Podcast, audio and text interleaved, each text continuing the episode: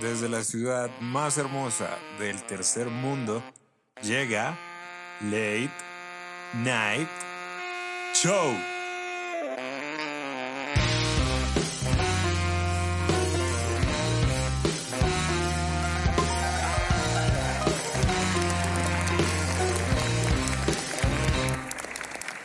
Muchas, muchas, muchas gracias. Bienvenidos al Late Night Show. Yo soy David Botero. Este es el episodio número 5. Es, creo, el día 151 de la cuarentena y ha sido una semana interesante. Abren bares en Bogotá, pero sin venta de alcohol. Y al principio pensé, ¿qué clase de noticia disparatada es esta? Pero luego recordé que la presidencia abrió sin presidente. Tras 15 años, el túnel de la línea será una realidad. Mientras tanto, Rápido Tolima dice, ¿eso para qué? Si a la velocidad a la que vamos nosotros uno se come la hora y media que reduciría el túnel. Maduro dice que probará la vacuna rusa contra el COVID. Y no que ya iban a empezar las pruebas con humanos, porque siguen haciendo pruebas con animales. Sale el tráiler de Batman con Robert Pattinson el eterno Edward Cullen, si recuerdan. Ha habido muchas opiniones encontradas, que si será bueno, que si será malo. Yo solamente me pregunto cómo hace este hombre para ser un símbolo emo por más de 10 años. Apple rompe récord en la bolsa de valores de Nueva York, posicionándose como la primera empresa de Estados Unidos. Ah, pero hacer un puerto de audífonos, eso sí que no.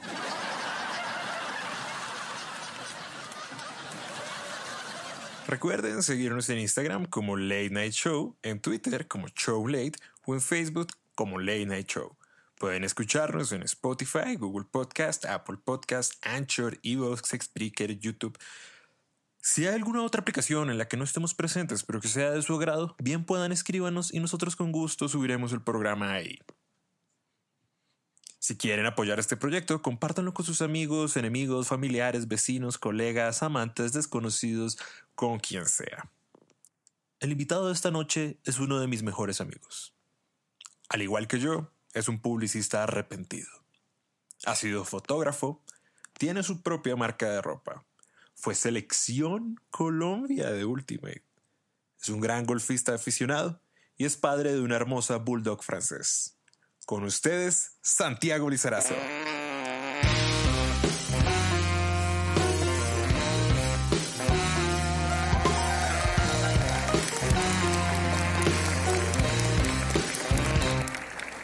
Gracias, Dave. Gracias por la invitación.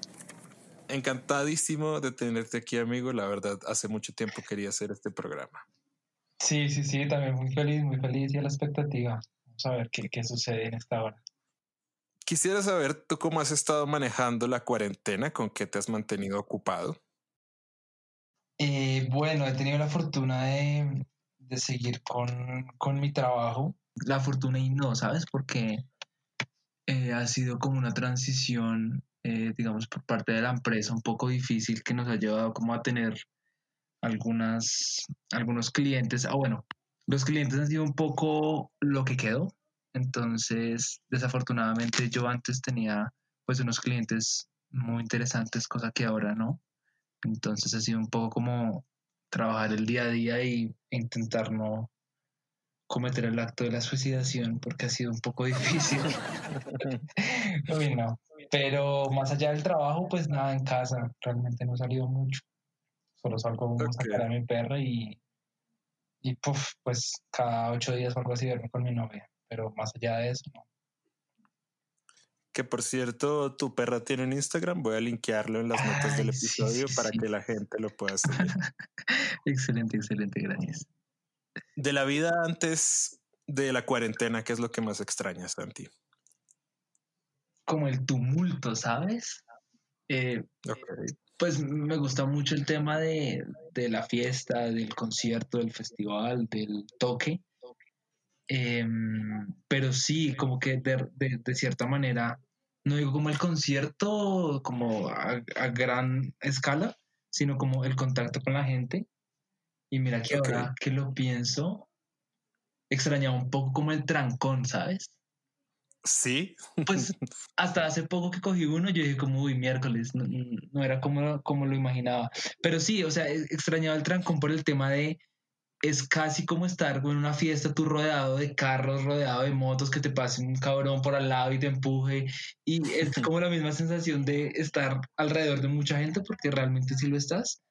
Entonces dije, Sí. como de pronto estar en el trancón, no sé, algo que me siento un poco, co- un poco como así, de pronto pongo música duro, no sé, pero no, no, no. O sea, pensé que lo extrañaba, pero no, después dije, no, es una mierda el trancón. Ok. ¿Y de la vida antes de la cuarentena, qué es lo que menos extrañas? Lo que menos extraño. Mm, de pronto, la inversión de tiempo en movilizarme innecesariamente. Digamos, hoy por hoy creo que esa, pues el hecho de estar en casa y no salir a hacer o algún tipo de, no sé, sí, de, de el hecho de, de ir a un lugar y, e invertir cierto tiempo, ya sea innecesariamente, me, me refiero como un trancón o algún tipo de, de alteraciones que, que a uno como que no le permitan llegar a, este lugar de destino a la hora que, a la hora que quiere, cierto que es algo que, que hoy por hoy el hecho de levantarnos y estar al lado o, o casi en el mismo trabajo, entonces e- este tema del tiempo pues se aprovecha de alguna manera, ya sea invirtiéndolo haciendo otra cosa o, o por el simple hecho de descansar y dormir. ¿Tú crees que tal vez como especie nos merecemos esto? Del virus, la cuarentena y el fin del mundo. Sí, claro que sí. No, pero sí, de cierta manera sí, de cierta, de cierta manera yo creo, yo creo que, que, que el mundo estaba to- como tocando a fondo, ¿no? O sea, uno veía, no sé, hoy por hoy las noticias solo hablan de, del coronavirus, pero antes de esto las noticias eran todas muy agobiantes y, y ya de por sí el 2020 comenzó súper caótico y ya realmente estaba como no hay recursos, la tercera guerra, etcétera, etcétera, y esto fue como a modo de respiro para olvidarnos de todos estos problemas que de cierta manera, no sé, por el tema del medio ambiente lo ayudó mucho y, y ayudaron también a calmar muchas, muchas discusiones políticas en muchos países y para, pues, para centrarse en el tema meramente de sobrevivir, pues siento que también fue muy oportuno para el momento en que llegó esto. Hablemos de publicidad.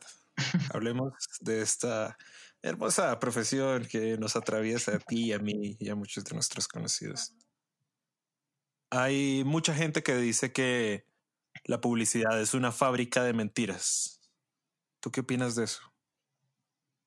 Mm, no, pues no sé, es, es, es un- una frase que generaliza mucho un tema recurrente en la publicidad, pero no se debería llamar así todo. Hay, hay algunas partes de, de este mundillo que se salvan que yo realmente mm, intento como irme solo por ese lado, entre comillas, cosa que no se puede, pero uno intenta como eh, salvar un poco lo que se pueda de esta frase. De por sí la publicidad, no sé, como muy occidentalizada, más que todo como, no sé, norteamericana o, algo así, sí tiende mucho a, a esto. Creería que la mayor, pues parte de la publicidad es esto ya. Pero, pero como tal fábrica, así como de mentiras que, que lo llamas, no, no, no. Hay, hay partes, no sé, bonitas que se, que se pueden llegar a salvar con la publicidad, eh, no sé, algunas campañas que rescato, pero sí, no, no pienso que no se, no se debería generalizar así. Ok. ¿Qué separa el arte de la publicidad? Porque hay gente que los echa los dos en el mismo saco. Mm, no, muchas cosas, a ver. mm.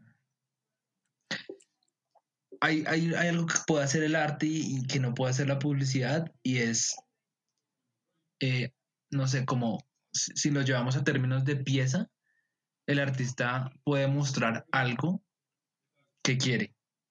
Si lo pasamos en términos de publicidad, el publicista no puede mostrar algo que quiere, es algo que le toca. Entonces, ya ahí de por sí eh, está como, no sé, el arte como que no tiene un respaldo y, como un direccionamiento que, que deba hacer por Y, X camino, sino es libertad total en, en muchos sentidos, cosa que la publicidad mm, intenta mal hacerlo a veces, eh, pero no.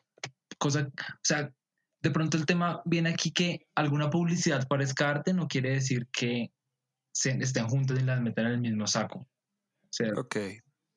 Más o menos, sí, sí creo eso. A las personas que dicen que la publicidad los manipula, ¿tienes algo que decirles? no, no los manipula. No, no tienen cómo. Uno es el, realmente uno es la persona que, que decide qué mirar, qué hacer, cómo mirar, qué comprar y pues eh, la sociedad lo manipula a uno. La publicidad como tal, per se, no, no tiene nada que ver. Pues si te muestra y tú caes, es diferente a que te manipule. La mayoría de gente que escucha este programa deben ser publicistas porque solamente lo escuchan mis amigos. Ah, entonces muchos se sentirán identificados con esta pregunta. ¿Tú crees que vale la pena trabajar tan duro por la publicidad? No. No. Es. Pues a ver, es algo muy personal y no quiere decir que lo que se diga en el programa o lo que tú digas o lo que diga yo como unos publicistas se- sea la, la verdad. De nuestro lado y nuestra experiencia frente a la publicidad ha sido no muy agradable a como nosotros vemos la vida más que todo, pero, pero no, desde mi punto de vista, la publicidad es caca. Desde mi punto de vista y desde mi experiencia personal, tanto de vida como la experiencia que he tenido con la publicidad, pero yo ya, ya me quiero salir del medio, ya lo haré pronto. ¿Hay algún consejo que tengas para tu jefe? Eh, Tranquilo que dudo mucho que vayan a escuchar esto. un consejo que es estar de vacaciones. Ok. Ok. Bueno, pasemos a otra de las cosas importantes de tu vida. Hablemos de la moda. Entiendo que tú tienes una marca de ropa que se llama Guacamole. ¿Qué me puedes contar de eso? Eh, Guacamole nace hace, hace aproximadamente un año y medio, en el momento donde yo dejo de trabajar y me quiero dedicar a, a- a otra cosa que no viene al tema. Eh, y nace en ese momento en el que yo me siento como muy atraído por el sinsentido de las cosas. ¿A qué voy con esto? Como eh, parte del contenido que sigo, parte de, no sé, de, de películas, libros, etcétera, que, que venía leyendo, viendo y alimentando pues mi, mi conocimiento, encuentro como un gusto en el sinsentido, donde decido también pues por experiencias eh, pasadas plasmar este gusto por el sinsentido hacia una marca de ropa. Entonces de- decido hacer esta marca que se llama Guacamole, que el mismo nombre pues no tiene por qué significar algo. Y también va un poco eso a, a lo que comunica la marca, que las cosas realmente no todo tiene por qué significar algo. Está bien si, si tú no lo entiendes. Y también siento que va un poco como amarrado al arte esto, por el hecho de, de la conversación que, del tema pasado, perdón, de que en la publicidad todo tiene que tener sentido y todo tiene que tener un significado, pues si no, no funciona. Cosa que el arte no tiene esto. En el arte está bien si tú no lo entiendes, está mal, está bien si tú lo malentiendes, está, entonces está bien si tú en el arte ves la pieza, la entiendes, la malentiendes, logras, no sé, eh, entender lo que quiso decir el artista o lo que no quiso decir el artista. O sea, como que esa discusión no viene al tema cuando estamos hablando de arte. Entonces, va muy ligado a lo que yo quiero comunicar en, con mi marca, que es un gusto por el sinsentido y para que las personas, no sé, no se tengan que esforzar o a darle sentido a todo y de por sí el cuerpo y la mente tiende a hacerlo, ¿no? O sea, no sé, la gestalt y demás cosas psicológicas que tienden a darle sentido a todo, forma a todo, como que eh, la mente se pone en un lugar muy incómodo cuando no entiende algo, pero yo intento todo lo contrario, como mediante una marca y es un proyecto que, que pensé hace algunos años, pero es- pues pienso tenerlo pues a muy largo plazo, es un poco eso, como que se sientan el mismo amor y el cariño que yo le tengo a las cosas que realmente no significan nada y no tienen por qué significar algo. Entonces así nace la marca. Eh, lanzo un producto con unas fotos y con una estética, em, pues desde mi punto de vista, muy bonito y ya pronto, en menos de un mes, sacamos un segundo producto, cosa que me demoré un año en sacarlo, pero pues, o sea, no hay, no hay afán de eso, no hay afán de eso y pues mi objetivo tampoco es lucrarme con una marca ni mucho menos, sino simplemente pues mostrar un punto de vista ahí que yo tengo frente al mundo. Entonces pronto sacaremos un segundo producto, muy, muy pronto. Yo de hecho estoy muy de acuerdo contigo con como la postura y la mirada que tienes con Guacamole. Yo, pues como poeta barato que me considero, encuentro también como canzón que en nuestro negocio, en la publicidad, solo hay lugar para una interpretación. Exacto. Porque en la publicidad, pues el anuncio, la pieza, bla, bla, bla, lo que sea, tiene que apuntar a un objetivo único, que casi siempre es vender. Exacto. Mientras que, bueno, en el arte uno puede hacer tantas cosas. Por ejemplo, disgustar o incomodar, que es algo que la publicidad muy rara vez ha hecho y casi que está satanizado. Tanto así que yo como copy que escribo publicidad, muchos jefes me han dicho que no puedo empezar un título con la palabra no, simplemente porque es algo, tiene una connotación negativa y se supone que no podemos hacer nada negativo en este negocio. Entonces es muy bello cuando uno puede encontrar un escape creativo para esa presión que suele tener nuestro trabajo. Sí, sí, sí, de acuerdo. Pero bueno, ¿y a ti qué te hace elegir la ropa que llevas puesta? Es un tema que también trato de hacer con la marca y es generar algún tipo de identidad en la persona. De cierto modo, y como, pues sí, varias posturas están planteadas en el hecho de que uno se viste para uno o para los demás.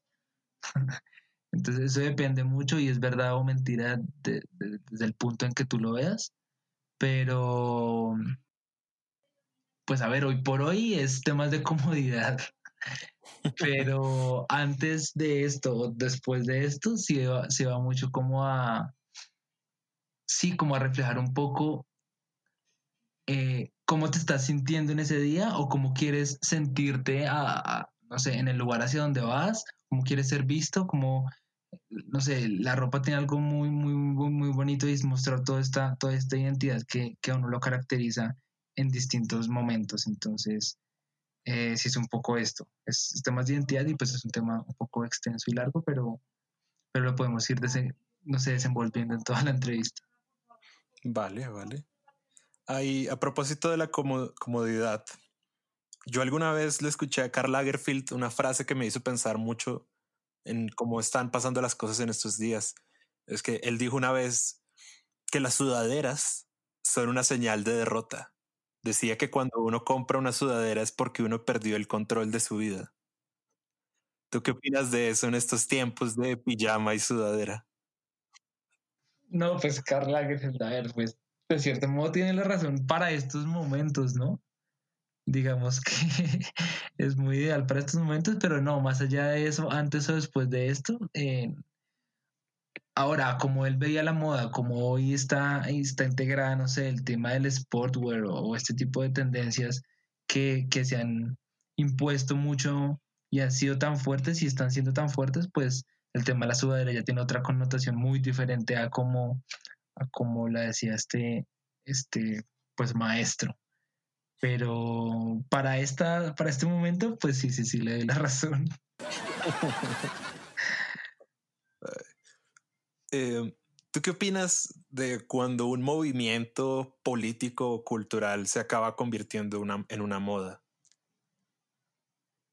Pues a ver, la moda sí ha tenido esta evolución a lo largo de, de su nacimiento. O sea, siempre ha cogido temas, ya sea políticos, ya sea culturales, y los ha atraído y ha hecho que todo el mundo vista de ellos y no lleven la connotación precisamente que tú me estás nombrando. Un ejemplo, cuando se acabó la esclavitud en Estados Unidos, más gente comenzó a hacer deporte. En estos momentos donde la, la clase media comenzó a hacer deporte, y tenía tiempo libre para ello, pues porque la esclavitud precisamente no dejaba esto, eh, la gente comenzó a abstraer muchas piezas y muchas prendas de moda del deporte. Entonces, no sé, polo, la camiseta es polo. Esto viene del deporte. O bueno, los leggings, un ejemplo, que esto viene de la gimnasia y esto viene a los pantalones de de hoy en día.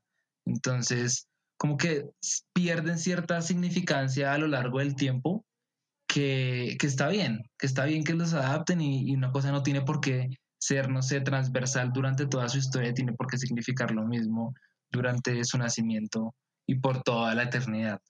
Entonces, entonces sí, es un poco eso. ¿Tú qué opinas, por ejemplo, de cuando hay apropiación cultural, digamos, en cosas de la moda? Que es un tema que se discute mucho hoy en día, que, ah, que, no sé, alguien usó algo que era una simbología indígena para vestir de alguna manera o alguna simbología, qué sé yo, africana o... Eso lo vi hace poco. ahora que lo mencionas, se lo vi hace poco a una chica que se llama María Montoya, que tuvo una polémica por eso. Pero bueno, em, pues a ver, es que hoy por hoy la sociedad está muy dócil, ¿no? Y, siento que está como muy sensible ante cualquier tema que uno, que uno pueda llegar a comunicarle a la gente. Entonces, mm, no sé, a ver, hoy por hoy, a ver, voy, a, voy a decir aquí un poco de spam y un poco de, de algo que, que, era sorpresa, pero bueno, digamos que el segundo producto que vamos a sacar con la marca será unas faldas que vamos a hacer en énfasis de hombres, que van a ser pues para hombres. Entonces, sí. Em, hemos tenido varios, varias conversaciones con, con, personas cercanas donde nos dicen precisamente algo de lo que tú nos estás mencionando y es eso, como, oye, ¿y no crees que eh, está siendo machista sacando una falda para hombre? O feminismos, oye, ¿no crees que es muy feminista sacar esto? A ver, ambas posturas pueden llegar a ser válidas si tú eres feminista y las miras desde ese lado y si tú eres un machista y las miras desde ese lado. Entonces, hoy por hoy, cualquier cosa que tú hagas, cualquier cosa que tú hagas va a estar mal visto desde algún punto de vista. Entonces, un ejemplo, por el tema de las faldas me han dicho, como, como te, te dije ahorita, ¿no crees que eso es tan machista el decir que un hombre es tan hombre que se puede, puede usar una falda y puede hacer usar casi cualquier elemento y que no le tengan por qué decir algo.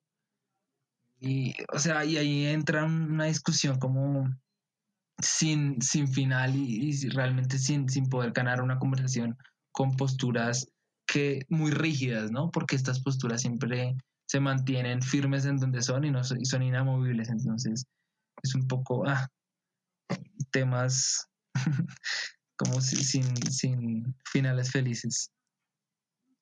Sí, sí, sí. Yo personalmente no sé, como que con cosas de la apropiación cultural encuentro que, vale, yo entiendo que haya gente que tenga símbolos, cosas que son sagrados y que les pueda parecer delicado cuando alguien los use como sin entender el trasfondo que tengan eso. Pero al mismo tiempo pienso es como ver que no sé, el mundo es tan grande y está tan, entre comillas, unido hoy en día que hacer que una cosa solamente sea propiedad de una cultura me parece también como, como maluco. como que, como que alguien escribe una imagen, una palabra o algo de lo que sea para el resto del mundo. Es como que, oye, tampoco seas tan mala leche. Aquí estamos todos. Tú también puedes coger algo de otra cultura para tu propia cultura. Entonces, sí, como que esa, esa mala leche y esa mala onda de no, es que esto es de nosotros y ustedes no pueden usarlo porque es de nosotros me parece, me parece feo en ese sentido. Y entiendo que haya gente que se sienta como tocada porque, claro, hay cosas que para ellos son sagradas, bla, bla, bla, pero, pero tampoco, tampoco. Hay, que bajarle a esa mala onda. En fin. Total, total. Hablemos de otras profesiones que de hecho está muy vinculado con este mundo de la moda. Hablemos de la fotografía. Tú eras fotógrafo antes de ser publicista, ¿no es cierto? Eh, pues hice, hice un, como un curso extenso de fotografía, sí, donde estudié fotografía de moda. Y, y sí, un poco como que desde, no sé, 17 años creo que fue que, que empecé con este, con este mundo, siempre fui atraído como a este lado de la moda. Entonces, Eh, sí, hice un, hice un par cursos y, y he ejercido en, de alguna, en algunos proyectos como, como fotógrafo de, de cositas. Ok. Sabes que yo nunca te he preguntado, ¿tú tienes algún fotógrafo favorito? Mm, Es curioso porque no es de moda. Es un fotógrafo español que se llama Chema Mados.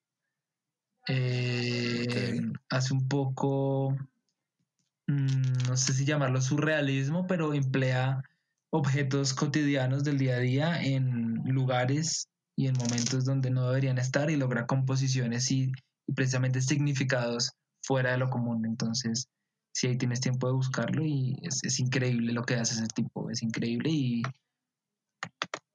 y es lo chistoso que no es de moda, pero me encanta lo que hace ese tipo. ¿Tú como fotógrafo tienes alguna foto pendiente? A ver, pues mira que hace poco también eh, me descubrí en muchos tipos de cosas y, y me di cuenta que la fotografía era algo que, que, me, que me gusta actualmente, que me gusta mucho y que a pesar de que me guste tanto como para el hecho de tener que ejercerla, siento que no debo ser yo quien tome la foto. Entonces, eso, eso va mucho como a... Tiene como otro significado, pues porque dejaría de tener validez lo, lo que yo diría o haría, pero como que hace poco descubrí, dije como me gustaría más como el tema de dirigir fotografía más allá de tomarla.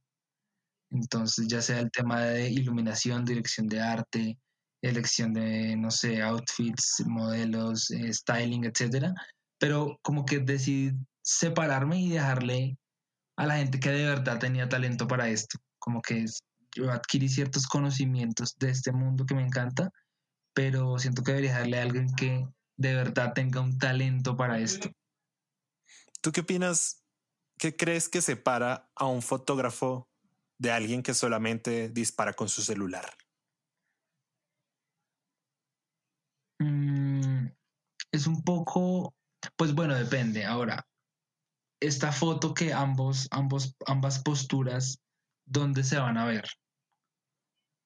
Tiene, tiene mucho que ver, ¿no?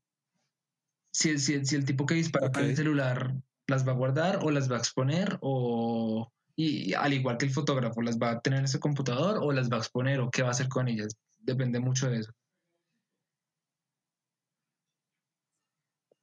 Ok. ¿Qué crees que, o sea, cuál- dependiendo de la intención de, la, de, de a dónde van a parar las fotos, ¿qué crees tú que, que puede llegar a, a funcionar ahí? Sabes que no sé, es que he pensado que en cierto sentido este es uno de los mejores momentos de la historia para la fotografía, por lo que todo el mundo tiene una cámara al alcance de su mano. Cuando la fotografía empezó, era una cosa de muy pocos y por mucho tiempo siguió siendo así. O sea, como que siempre fue un lujo por lo que era tan costoso revelar y también tan costosos los, equipos. Entonces, no era tan democrático como lo es ahora. Pero yo me pregunto, ¿y ahora que es tan democrático, eso le hace bien? El hecho de que todo el mundo pueda sacar una foto, ¿los hace fotógrafos realmente? No lo sé. ¿Tienes algún consejo para la gente que quiera empezar con la foto, aunque tengan solamente un celular? Eh, voy al tema del talento. Eh, si tú quieres dedicarte a hacer fotografía, de verdad tienes que tener un talento mm, casi, casi, casi innato. O sea, el- uno puede educar el ojo, digamos, pero no se llega a educar el ojo, no sé, en- si tienes 20 años a los 25, hay tipos que ya a los 25, fotógrafos me refiero, a que a, su, a muy corta edad realmente se ven y saben de qué hablan y cómo expresan y pues realmente sa- saben lo que hacen. Pero sí o sí se necesita talento para eso, mucho, mucho, mucho talento y es algo que por lo que te digo entendí que yo no lo tenía para este tema, así que decidí dejarlo de lado y con lo poco que, que sé técnicamente de esto, digamos, a- aportarle a, a este fotógrafo que en algún momento yo decida tener para algún tipo de proyecto o algo así, y, pero como que hablar en el mismo idioma y no, y digamos que no abandonar este mundo porque realmente me gusta mucho. Alguna vez le escuché a Ansel Adams un fotógrafo que a mí me gusta mucho, que no hay nada peor que una foto nítida con un concepto borroso. ¿Tú qué opinas de eso? No, pues claro, es que si no estoy mal, ese tipo nació como en el casi siglo XVIII, o sea, creo que es como de 1900. Tengo, tengo como la, la percepción de eso. Es un tipo bastante, o sea, que habla en términos de esa época, cosa que hoy por hoy, pues, y, un poco iría en contra de lo que yo pienso hoy en día de, de este, de lo que les vengo diciendo, el significado. Y es, hoy por hoy, pues, no tiene que tener un gran concepto, no tiene que eh, tener un gran trasfondo, pues, si tú eres documentalista, claramente sí, pero más allá de eso, eh, simplemente si a ti te agrada, si a ti te cuadra, si a ti te parece bien, está bien. O sea, no tiene por qué tener el concepto nítido. Es más, hay fotos borrosas que se ven bien, si lo hablamos de un lado técnico, ¿no? O sea, hay cosas que se ven bien desenfocadas. Entonces, como yéndonos tan literal a como él hablaba, pues hoy por hoy como que siento que deja de tener validez. Hablemos de otra de las cosas importantes en tu vida. Hablemos del deporte. Entiendo que has jugado Ultimate por muchos años, pero creo que muy poca gente sabe qué es el Ultimate. Cuéntame qué es el Ultimate. el deporte del frisbee. Eh, aunque, bueno, no, se ha hecho muy popular en los últimos, no sé, cinco años. Realmente no creo que hoy por hoy alguien desconozca por completo el deporte. Es básicamente lo que todo el mundo, lo que todo jugador de Ultimate dice que es un tipo de fútbol americano como sin contacto, y yo, pues el objetivo es llevar el frisbee de un lado, de una zona a otra zona, punto. Mediante pases, digamos. Entonces, mediante lanzamientos, tú llegas a la otra zona y anotas, más o menos como en el fútbol americano, pero sin contacto. ok, ok. ¿Cuántos jugadores hay más o menos en un partido de Ultimate? Son siete contra siete en el campo, pero el equipo puede llegar a tener, no sé, hasta 35 por ahí, o sea, son cambios ilimitados, entonces. Y cuéntame cómo ha sido tu experiencia. Tú fuiste selección Colombia en cierto momento, ¿no es cierto? Sí, sí, sí, jugué desde los mm, que 13 años, jugué Ultimate, lo dejé hace unos dos años, mm, casi tres años pensaría yo, jugué casi, no sé, casi 10 años. Ultimate, como unos nueve años. Eh, es una experiencia, fue una experiencia increíble realmente, conocí a grandes amigos, conocí muchos valores, aprendí muchísimas cosas del deporte que hoy por hoy aplico en mi vida. Mm, pues también un poco como por mi experiencia personal, el hecho de que yo ingresé a un equipo donde yo tenía esta edad, que tenía 13 años, y mis compañeros y mis amigos del equipo tenían 20. Entonces, también como que me envolvieron desde los 13 años en papel periódico y yo maduré muchísimo en, 7 años, cosa que hoy por hoy mis amigos tienen hijos y hay un par con hijos y par casados, pues me llevan pues claramente los unos 8 años aproximadamente y pues mi experiencia en común en el, en el deporte y más que todo como en el equipo es, fue muy bonita por ese sentido, aprendí muchísimas cosas em, del deporte como tal como pues nada, cosas de vida, cosas de, que hoy por hoy pues me acompañan y, me seguirán acompañando siempre y lecciones muy bonitas de vida. ¿Qué tiene el Ultimate que no tenga ningún otro deporte? Literalmente no, pero el espíritu de juego, que es el espíritu de juego, es un deporte que es autoarbitrado, que es decir, no tiene árbitros. Entonces, es un deporte que se basa en, la confianza que tú le tengas al rival, más que todo, o en resumen. Entonces, es algo muy bonito porque te enseña precisamente como, como te vengo contando, cosas que ningún otro deporte te llevan a, pensar por el hecho de que pues es competitivo, ¿no? Entonces es ganar o perder, punto. Siento que el tema del Ultimate te lleva un poco más allá de eso y es listo, claramente ganas o pierdes, pero como es autoarbitrado, eh, ¿qué vas a, tú, tú como equipo y tú como jugador, qué vas a emplear para ganar o perder? ¿A qué voy con esto? Que tú puedes mentir en el deporte, tú puedes ser tramposo en el deporte. Entonces, por lo que no hay una entidad o no hay una figura que te diga una verdad, ¿sí? Como no, eso es así, no, eso fue falta, no, eso fue gol, ¿sí?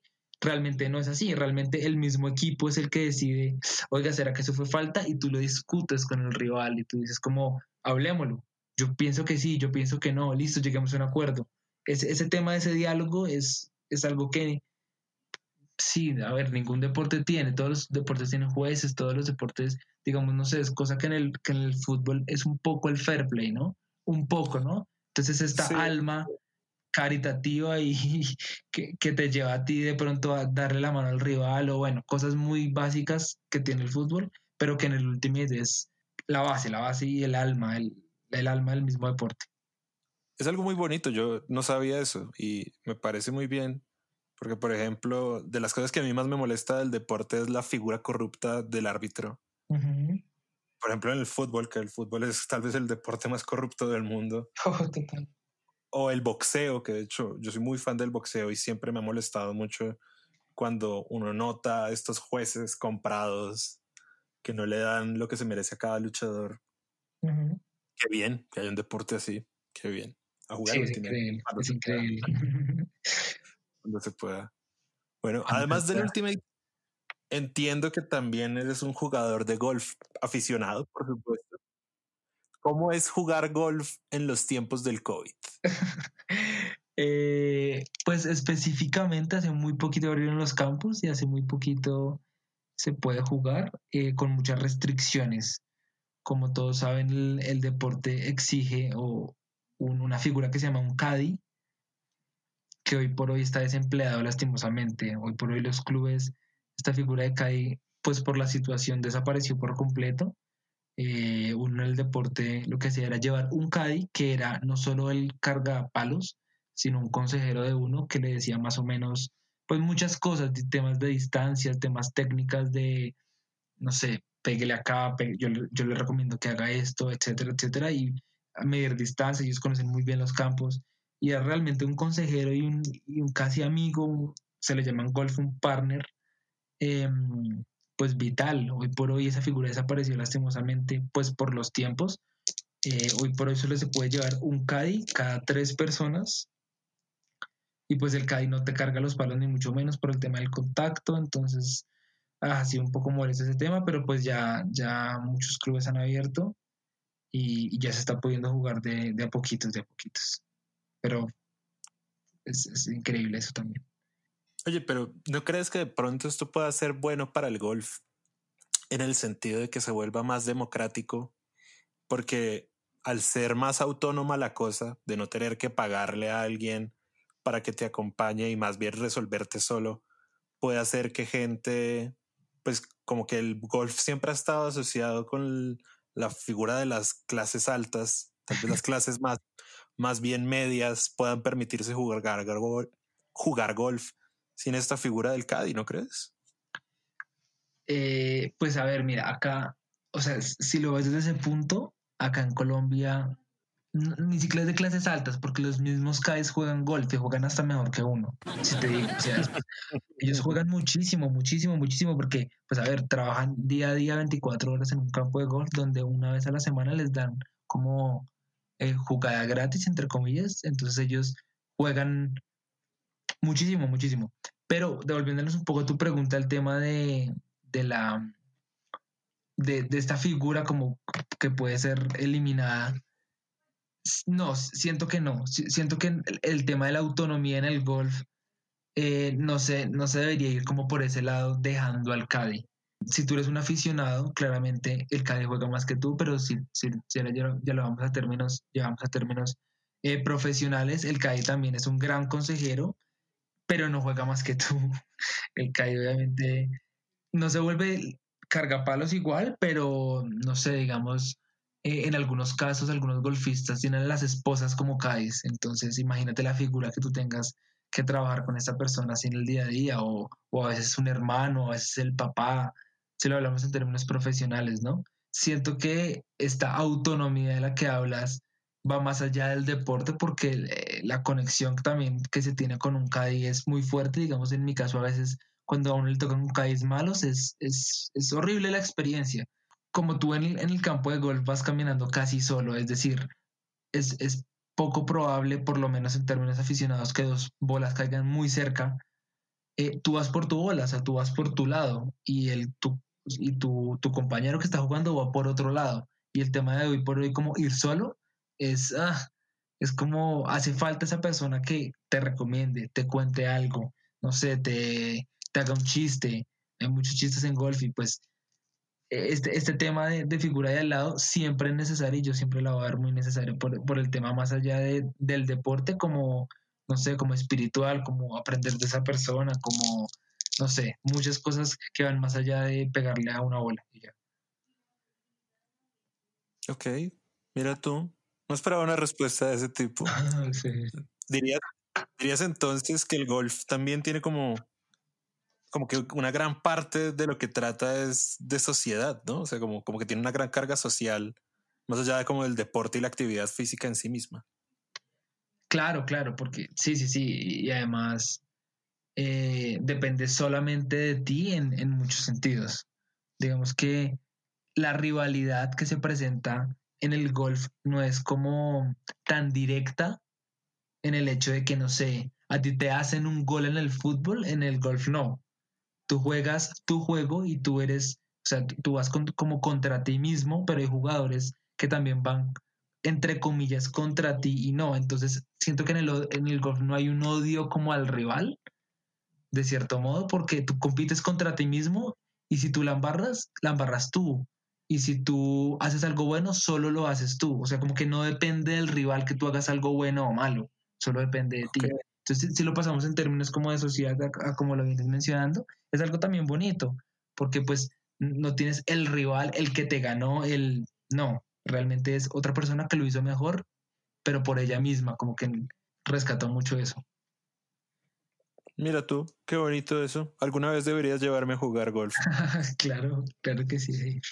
Bueno, hablemos de otra parte del deporte. Hablemos de una de tus aficiones de la cuarentena. Entiendo que eres un gran jugador de Call of Duty Warzone.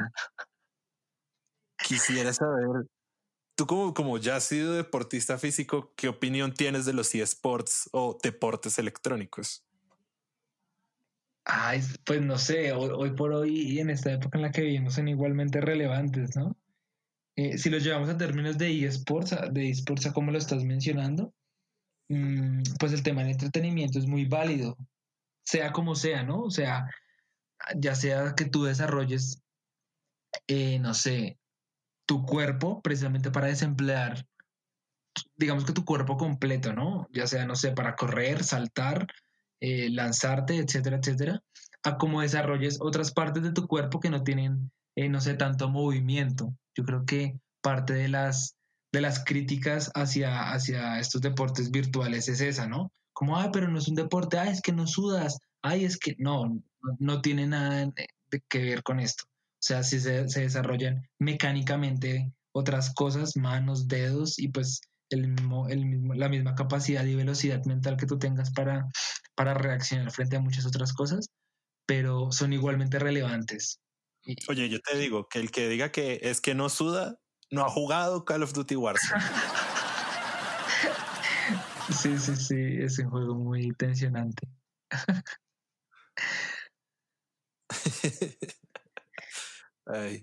Pero digamos, ¿tú qué opinas de la forma en la que estos juegos son un poco más democráticos que el deporte clásico? Porque, por ejemplo, para uno ser un jugador profesional de fútbol, uno tiene que pasar por un montón de filtros y por un montón como de procedimientos y momentos de haber demostrado su valor en una liga o en otra. Mientras que si uno intentara ser profesional de algún videojuego, siento que, siento que ah, como que uno se salta más pasos que en el fútbol. O sea, uno puede llegar, coges un PlayStation, demuestras tu valía y un, y un equipo te puede contratar en muy poco tiempo. ¿Qué opinas de esa diferencia entre los eSports y el, digamos que el deporte tradicional? Pues a ver, son casos, e, ese que mencionas de, que una persona, y, ha pasado mucho y pasa mucho, que un, peladito de 15 y 16 años ya lo ficha un equipo, no sé, grande de, de, de, videojuegos.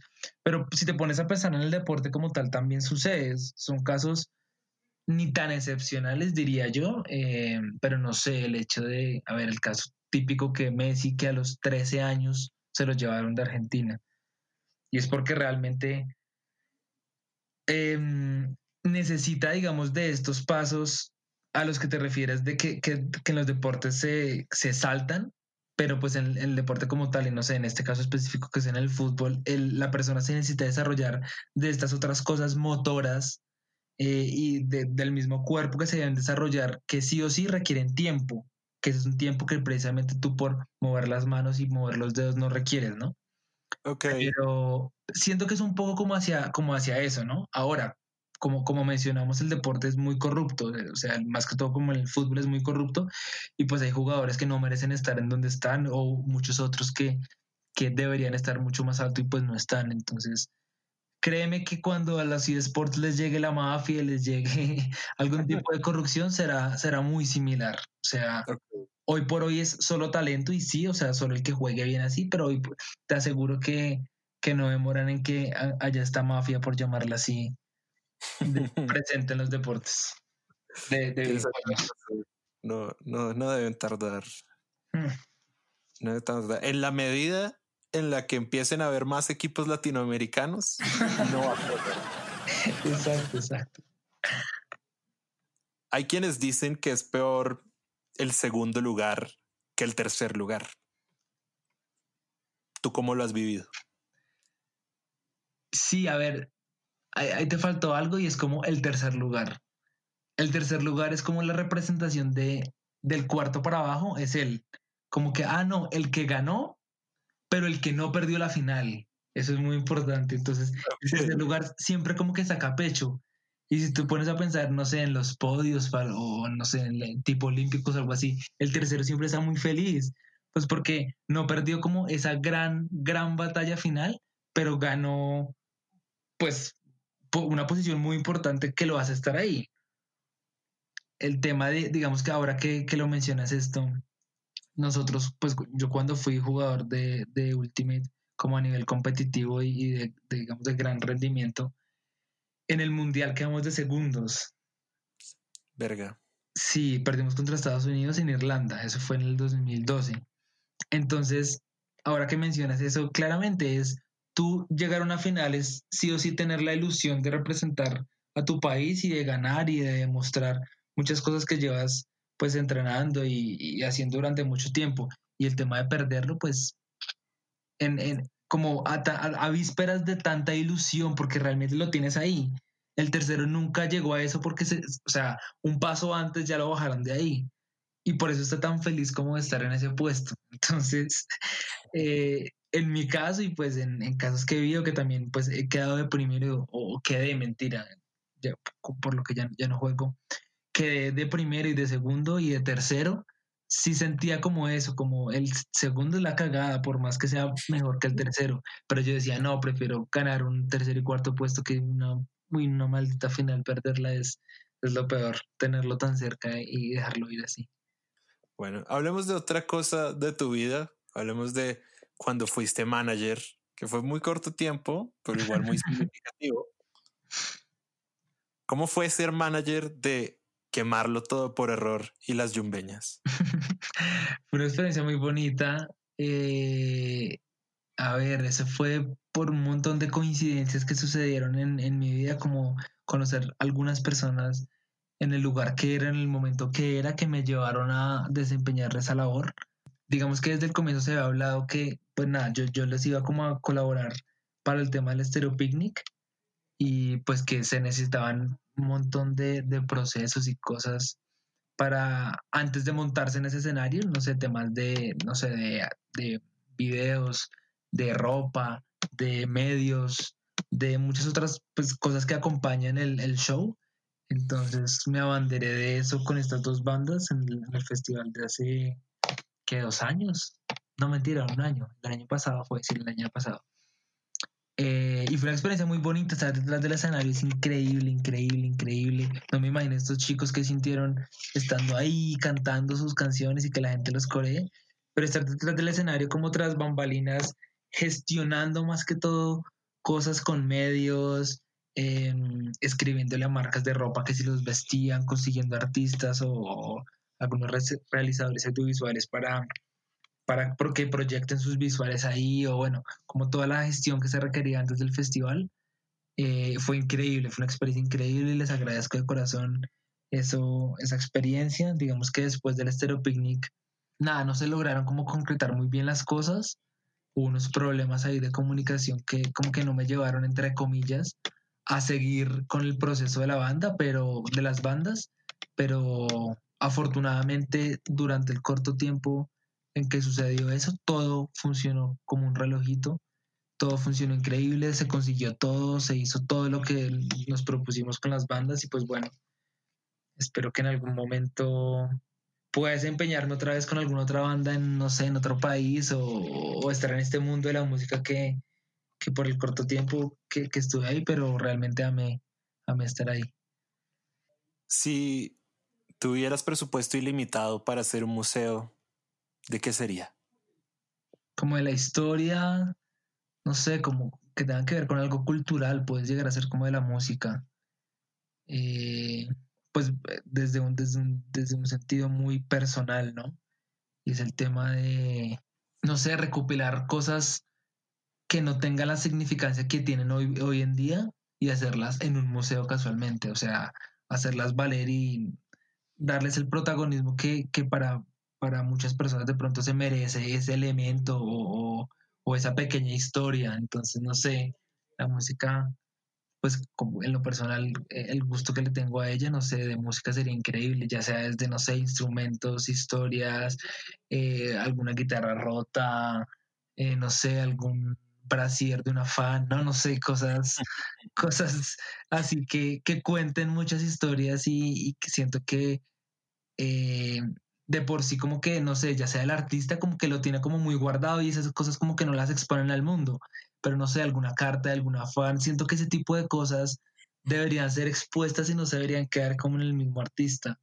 O muchas anécdotas, no sé, muchas cosas que el mundo no se debería conocer y sería muy bonito eso. De hecho, sabes que yo siento que eso estaría muy bien para algunos artistas. Yo recuerdo una vez estaba viendo una entrevista que le hicieron a Ringo Starr y el tipo que le hacía la entrevista era un muy, muy, muy fanático de los Beatles y Ringo le decía que a él le gustaba mucho hablar con fanáticos porque los fanáticos sabían más de él que él. Ahí está. Increíble. Y que, le ayudaban muchas veces a recordar cosas de la vida que él tenía pasadas o no tenía presentes. Increíble. Yo iría y pagaría mucho por ir a un museo así. ¿Hay algún colombiano muerto con el que te gustaría tomar una pola? Mm, ahora que lo pienso, ¿sabes con quién? Como con mi abuelo. Ok. Él falleció hace dos meses, más o menos. Eh, no sé, y, las historias que, cuentan tras, tras el fallecimiento de una persona son como, bueno, a mí me pasó, eran como muy mágicas. O sea, sentía que yo no tuve como la mejor relación con él, era una persona bastante seca, bastante, digamos, un poco alejada de, la familia, como de mi familia, como de mi círculo familiar, pero las historias que me cuentan mis tíos, mi propia mamá, acerca de él eran, eran increíbles, de verdad, o sea, no sé, historias que tenía desde chiquito, travesuras que hacían, pues él falleció 89 años, entonces imagínate que, cuántas historias se pueden llegar a contar en 89 años. Entonces, no sé, más allá de una celebridad, sí lamento mucho no haber tenido algún tipo de conversación con él, pues ya demasiado tarde, pero yo creo que sí, como con mi abuelo. Ok. ¿Alguna vez has pensado en un epitafio? Eh, sí, lo he tenido desde hace bastante tiempo y es seré referente. ¿Qué es lo más inteligente que uno puede hacer? Mm, serse fiel, ¿sabes? Hay un momento, no sé, siento que hay un momento de la vida donde uno logra, no sé, como una madurez en la identidad donde ya una vez establecida uno no debería por qué, eh, digámoslo así, echar para atrás o hacerse de lado, no sé, a cómo lo veas. Pero sí, ya creo que cuando uno se considera una persona como feliz consigo misma, no se debería ser infiel nunca y ni debería hacer cosas, decir cosas que vayan en contra de, esto que llevas formando pues por tanto tiempo. Eh, siento, pues bueno, esto tiene validez en, en, cierta edad, ¿no? Pero, pero sí un poco eso. ¿Cuál es el mejor consejo que te hayan dado? Realmente no es uno, son cuatro. Eh, en el momento en que estuve practicando deporte, jugando Ultimate, el último año en el que estuve jugando, eh, entré a un equipo que se llama la Comunidad del Oso, donde realmente me enseñaron, me enseñaron todo lo que yo debía saber en la vida realmente y desde el deporte.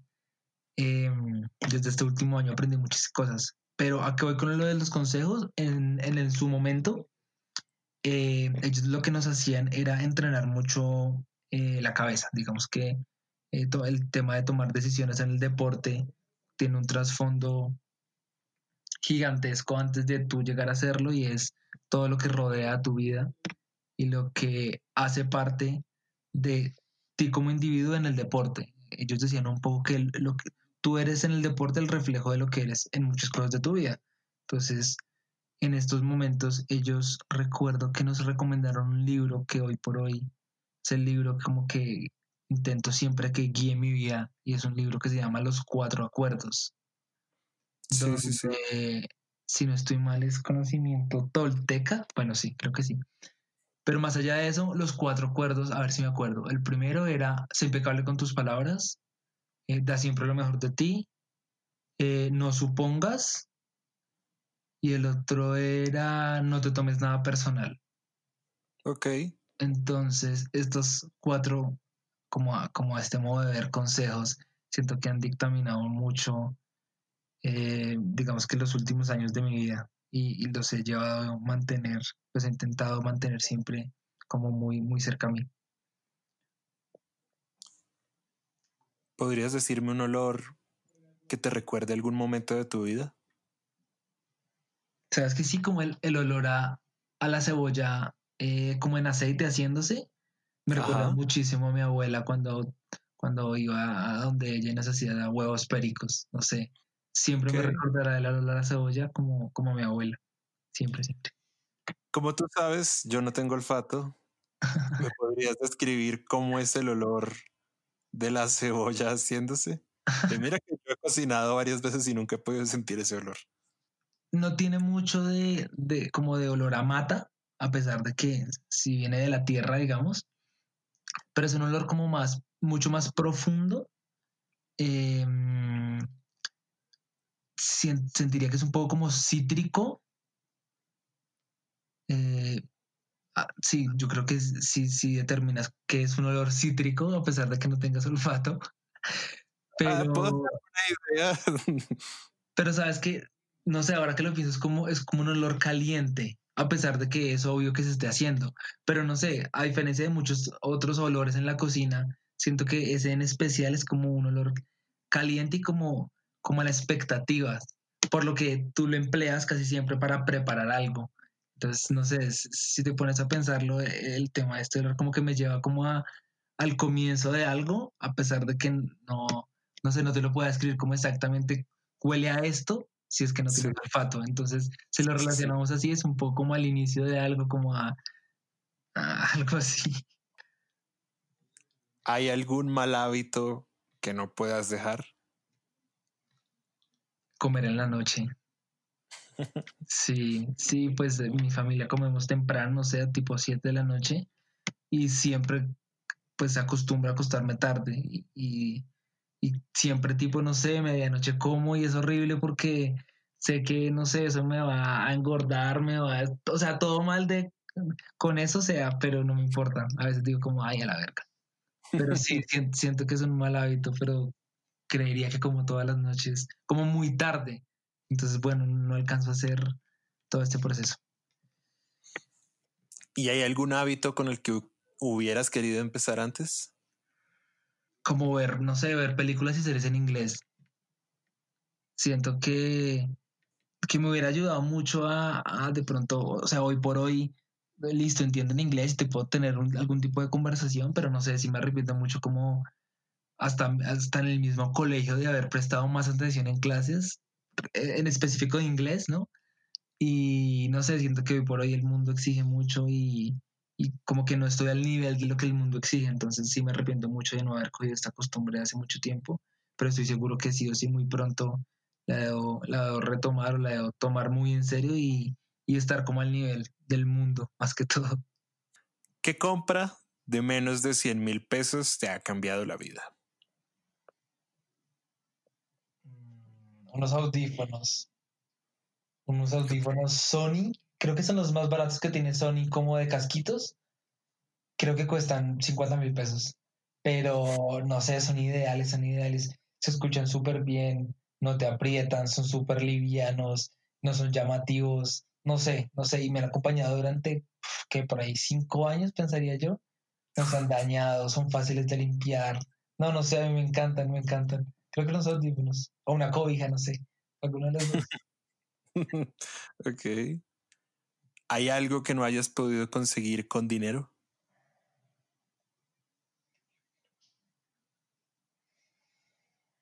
Mm. Es un poco, a ver, no es tan grave como de pronto puede llegar a sonar, pero de pronto como, como el amor familiar. ¿A qué voy con esto? Tú sí o sí, cualquier otra relación que tengas aparte de la familia, sí o sí la consigues, no, o sea, por plata. ¿A qué me refiero?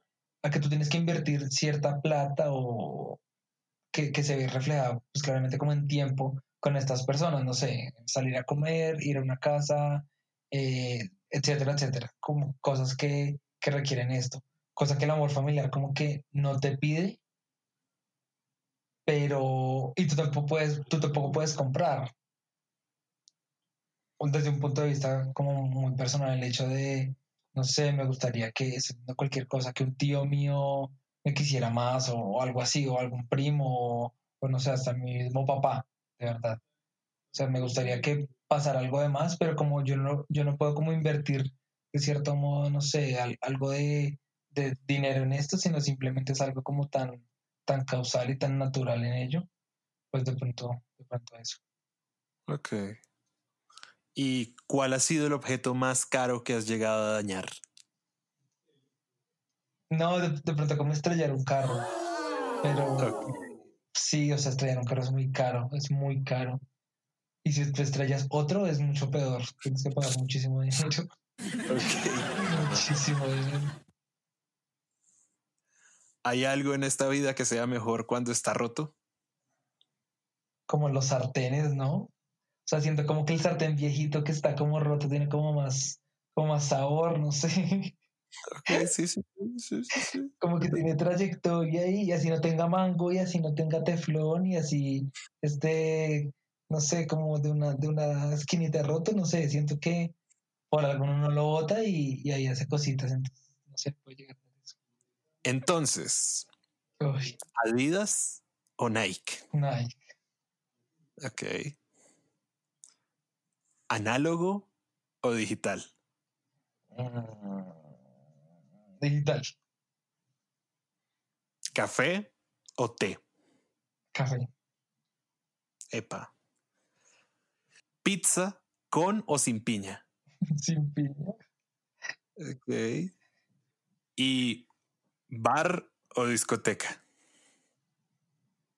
Ay, bar discoteca. Hay bares que son discotecas y son increíbles. Sea, funcionan como ambas y son los mejores, de verdad. Sí, lo son, como asilo. Ahí está. Sí, sí, sí. Bueno, ahora vamos a pasar a una sección de recomendaciones. Entonces, ¿una película? Eh, Love, La de Gaspar Noé. La de Gaspar Noé. ¿Una serie? Eh, Prison Break. Ok.